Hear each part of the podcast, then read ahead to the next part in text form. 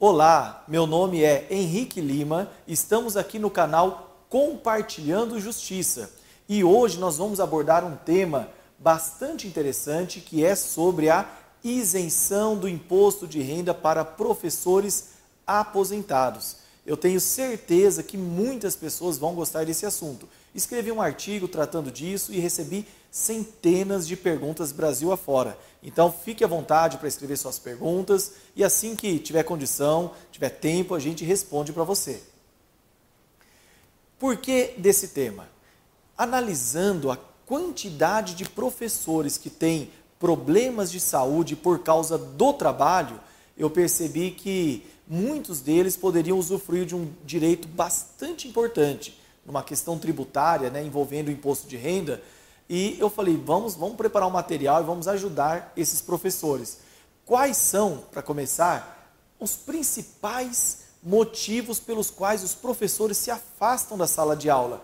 E eu identifiquei que doenças psíquicas, aqui entra depressão, síndrome do esgotamento profissional, síndrome do pânico, vários problemas psíquicos, doenças ortopédicas, né? Imagina o professor fica aqui, ó, com o braço levantado, muito tempo, doenças de voz. Nem sempre a escola tem um microfone, um sistema de áudio bom e o professor tem que ir lá falar alto porque os alunos conversam muito, fazem muito barulho, né? Então isso é muito comum também. Doenças ortomoleculares são problemas que ocorrem com frequência. E daí onde está esse direito que nós vamos abordar na lei. A Lei 7.713 não é nada novo que nós estamos falando, não é algo recente, não é uma tese nova, mas é um direito que, já existe desde 88 e as, professor, as professoras, os professores também, eles acabam utilizando pouco. A lei que trata do imposto de renda, 7713 de 88, ela está bem clara, dizendo o seguinte, no artigo 6 inciso 14, ele fala assim, que os proventos, né, lá no caput, lá em cima fala, são isentos do imposto de renda. Daí fala, os proventos de aposentadoria ou reforma motivada por acidente em serviço e os percebidos pelos portadores de. Onde que eu quero entrar? Isso aqui é muito complicado para quem não é acostumado com direito. Mas saiba ler o seguinte: quem é aposentado não precisa ser aposentado por invalidez, não precisa ter aposentado por aquele problema de saúde que nós falamos. Qualquer tipo de aposentadoria, por idade, por tempo de contribuição, mesmo por invalidez, é, vários tipos de aposentadoria dão direito. Então, quem for aposentado e tiver moléstia profissional, ou, nós vamos abordar mais à frente, a paralisia irreversível e incapacitante, pode ter direito. E qual que é a dificuldade das pessoas? É justamente conseguir se enquadrar nesse conceito de moléstia profissional. O que, que é uma moléstia profissional? Qualquer doença que tenha sido causada ou, pelo menos, agravada pelo trabalho. Então, você, professor, que tem alguma doença que o seu trabalho ajudou você a desenvolver, ou o seu trabalho de alguma maneira é, você já tinha ela e, e piorou o seu estado, pode ser considerado moléstia profissional e a gente pode conseguir para você. E para te mostrar que esse é um assunto que na justiça a gente costuma ter um resultado favorável, eu separei aqui uma decisão do STJ, né, que é o Superior Tribunal de Justiça, que fica em Brasília. Então, quando a gente entra com uma ação, primeiro é um juiz que julga, depois o tribunal da região onde você mora do Brasil e, em último caso, chega no STJ nesse tipo de discussão, né? não vai até o STF, até o Supremo, geralmente fica no STJ. E o, STF, o STJ já confirmou que a pessoa que tem moléstia profissional numa ação tributária envolvendo o imposto de renda, esse caso aqui é de um militar, que eu também tenho vídeos tratando dos militares, mas ele se adapta também aos professores, porque não é a profissão aqui que importa, mas é o fato de ter uma moléstia profissional. O que, que foi decidido aqui? A moléstia profissional está prevista no conteúdo normativo tal que nós falamos. Não precisava até mostrar isso, porque já está na lei, mas eu quero que você veja que a justiça, que a jurisprudência confirma esse direito. E olha que interessante essa parte que eu destaquei É, o tribunal de origem asseverou que o recorrido, né, no caso o militar, mas pode ser você, professor, preenchia os requisitos legais para a outorga da isenção. Daí o que, que ele entendeu? Que aquela doença dele foi adquirida ou foi potencializada. Quer dizer, já tinha uma doença que às vezes nem era originariamente do trabalho, mas o trabalho potencializou.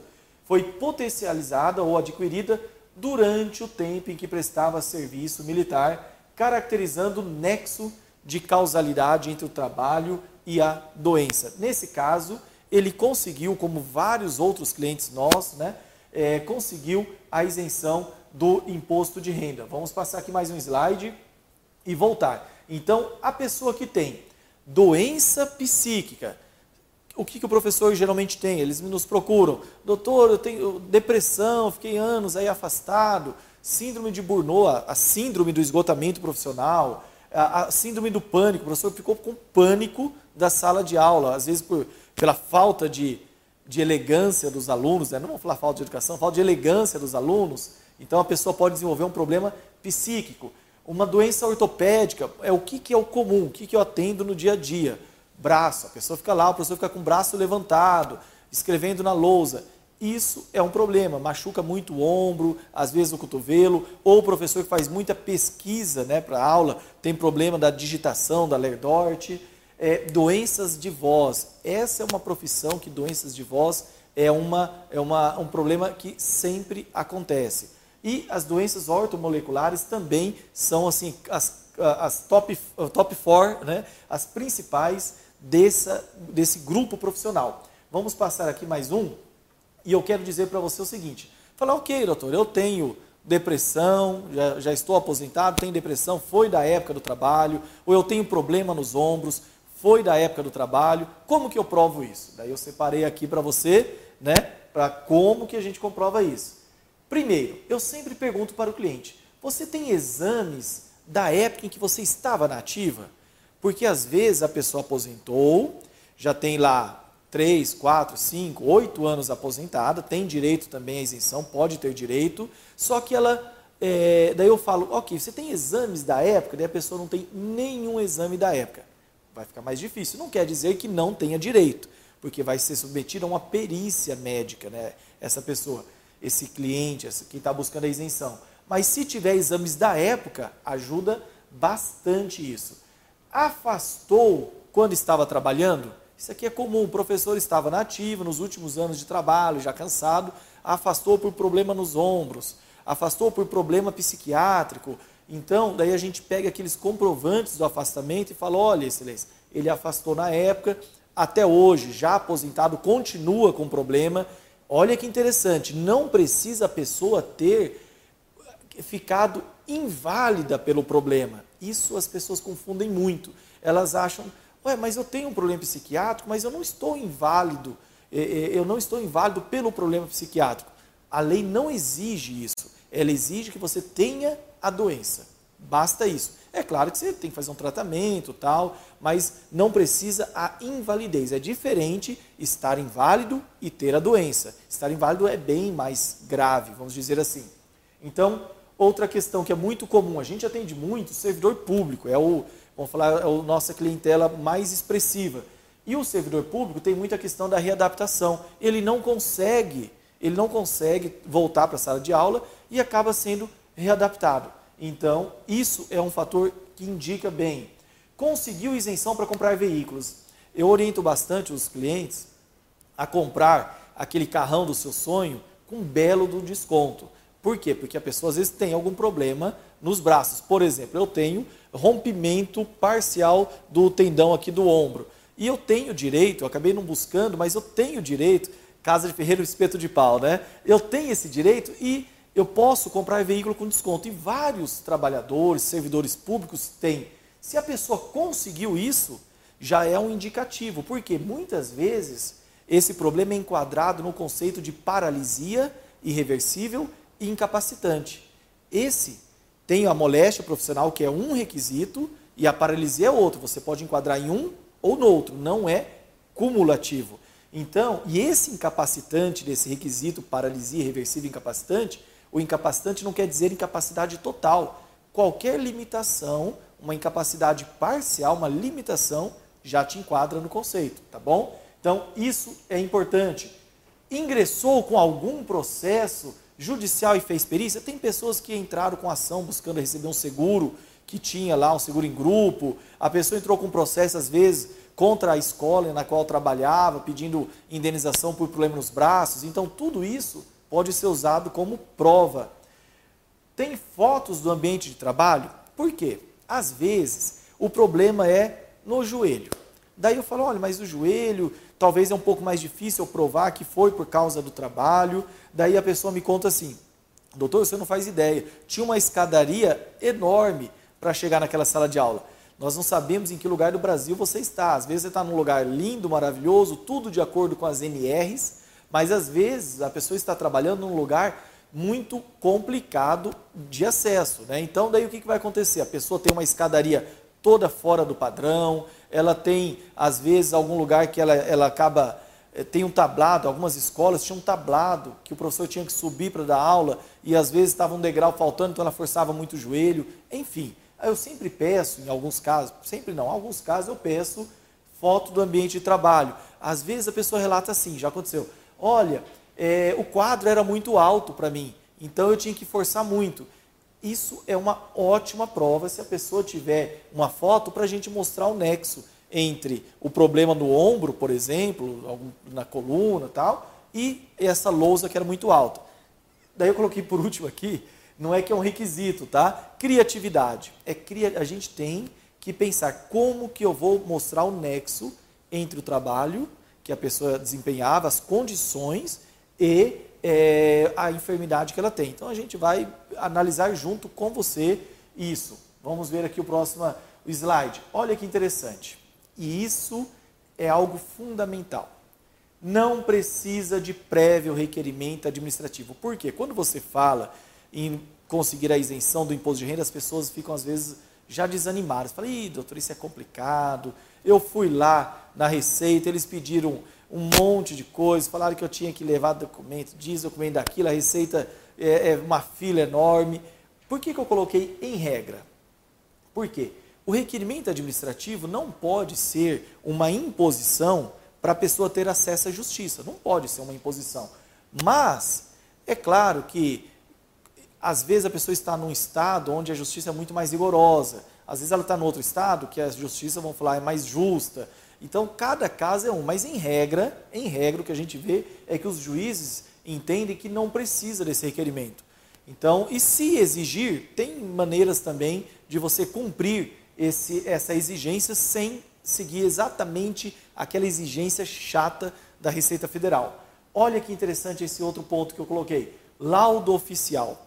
Daí, quando fala de conseguir a isenção do imposto de renda, por exemplo, por moléstia profissional, outro, outros desistem. Quando não desiste aqui, às vezes desiste porque não tem o laudo oficial. O que, que é isso? O, a Receita fala: ah, vá lá no INSS e passa para uma perícia, peça para fazer uma perícia. Se a perícia do INSS dizer, disser que o seu problema é do trabalho, eu vou te dar isenção. E daí, quem já viu perícia de INSS ser favorável? É um problema, né? Eu tenho vídeos sobre esse. Navegue pelo canal e veja. Então, não é uma exigência da lei. A jurisprudência, os tribunais já disseram, não precisa laudo oficial. Pode ser um exame particular que você tem, pode ser um laudo do seu médico particular, do seu fisioterapeuta. É claro que se não é um laudo oficial e a União, às vezes o Estado, se você é servidor público estadual, às vezes o município, se você é servidor público municipal, se eles questionarem, pode ser que o juiz mande você passar por uma perícia. Mas, enfim, não é uma exigência para pedir o laudo oficial. Olha aqui, outro ponto que eu quero abordar. Daí começa a ter as perguntas. Ah, eu sou, eu sou um militar, eu sou um enfermeiro, eu sou um engenheiro, eu sou, sei lá, cinegrafista. A pessoa fala, tem direito? Para terminar, todas as categorias podem ter direito, porque o requisito não é professor. Eu estou falando vídeo para professor, porque é um dos que nos procuram bastante. Mas qualquer uma pode ter, desde que haja a moléstia profissional. Há também, atenção, para o servidor público. Muitos não sabem que quando, a, quando o servidor público aposentado, seja estadual, federal ou municipal, eles têm algumas daquelas doenças lá, daquelas enfermidades que eu falei no, no slide anterior, ele pode ter também, foge agora um pouquinho do assunto da isenção do imposto de renda, né? Ele pode ter direito também a reduzir a contribuição previdenciária. Por exemplo, a pessoa gasta lá, tem uma, uma, um provento, uma aposentadoria de 15 mil. É, o que passa do teto do INSS, ela é mordida pela receita, pela previdência dele, de, dessa pessoa. Em alguns estados mudou até de 11% para 14%, tem uma discussão no Supremo tal. Mas o que eu quero dizer? A Constituição permite que, se você tiver alguma dessas enfermidades, pode a, a sua faixa de isenção pular de o teto do INSS para o dobro do teto. Mais uma economia joia, tá bom? E o que, que eu quero pedir para você? Conheça o nosso site, você pode encontrar, eu gosto, tenho prazer em escrever, informar as pessoas dos direitos delas, então eu estou periodicamente escrevendo artigos onde você pode ter informação sobre vários direitos que você pode lutar e conseguir economizar, que no final das contas é o que você quer. E também eu tenho livros, né? eu estou terminando agora, tá? a gente fala que está no prelo, né? esperando a editora liberar, um livro sobre esse assunto da isenção do imposto de renda. Tá? Então procure o nosso site, henriquelima.com.br. Se tiver dúvidas, envia. Daí eu coloquei aqui, ó, quando possível, tá? Então não fique puxando minha orelha se não responder no, no mesmo, dentro do mesmo minuto para você, porque a gente tem outras atividades mas eu procuro me esforçar para responder as dúvidas, tá bom? E inscreva-se no nosso canal, aperta o sininho lá da notificação para você saber quando tem um vídeo novo, tá joia? Muito obrigado, meu nome é Henrique Lima, um abraço e aguardo a sua interação.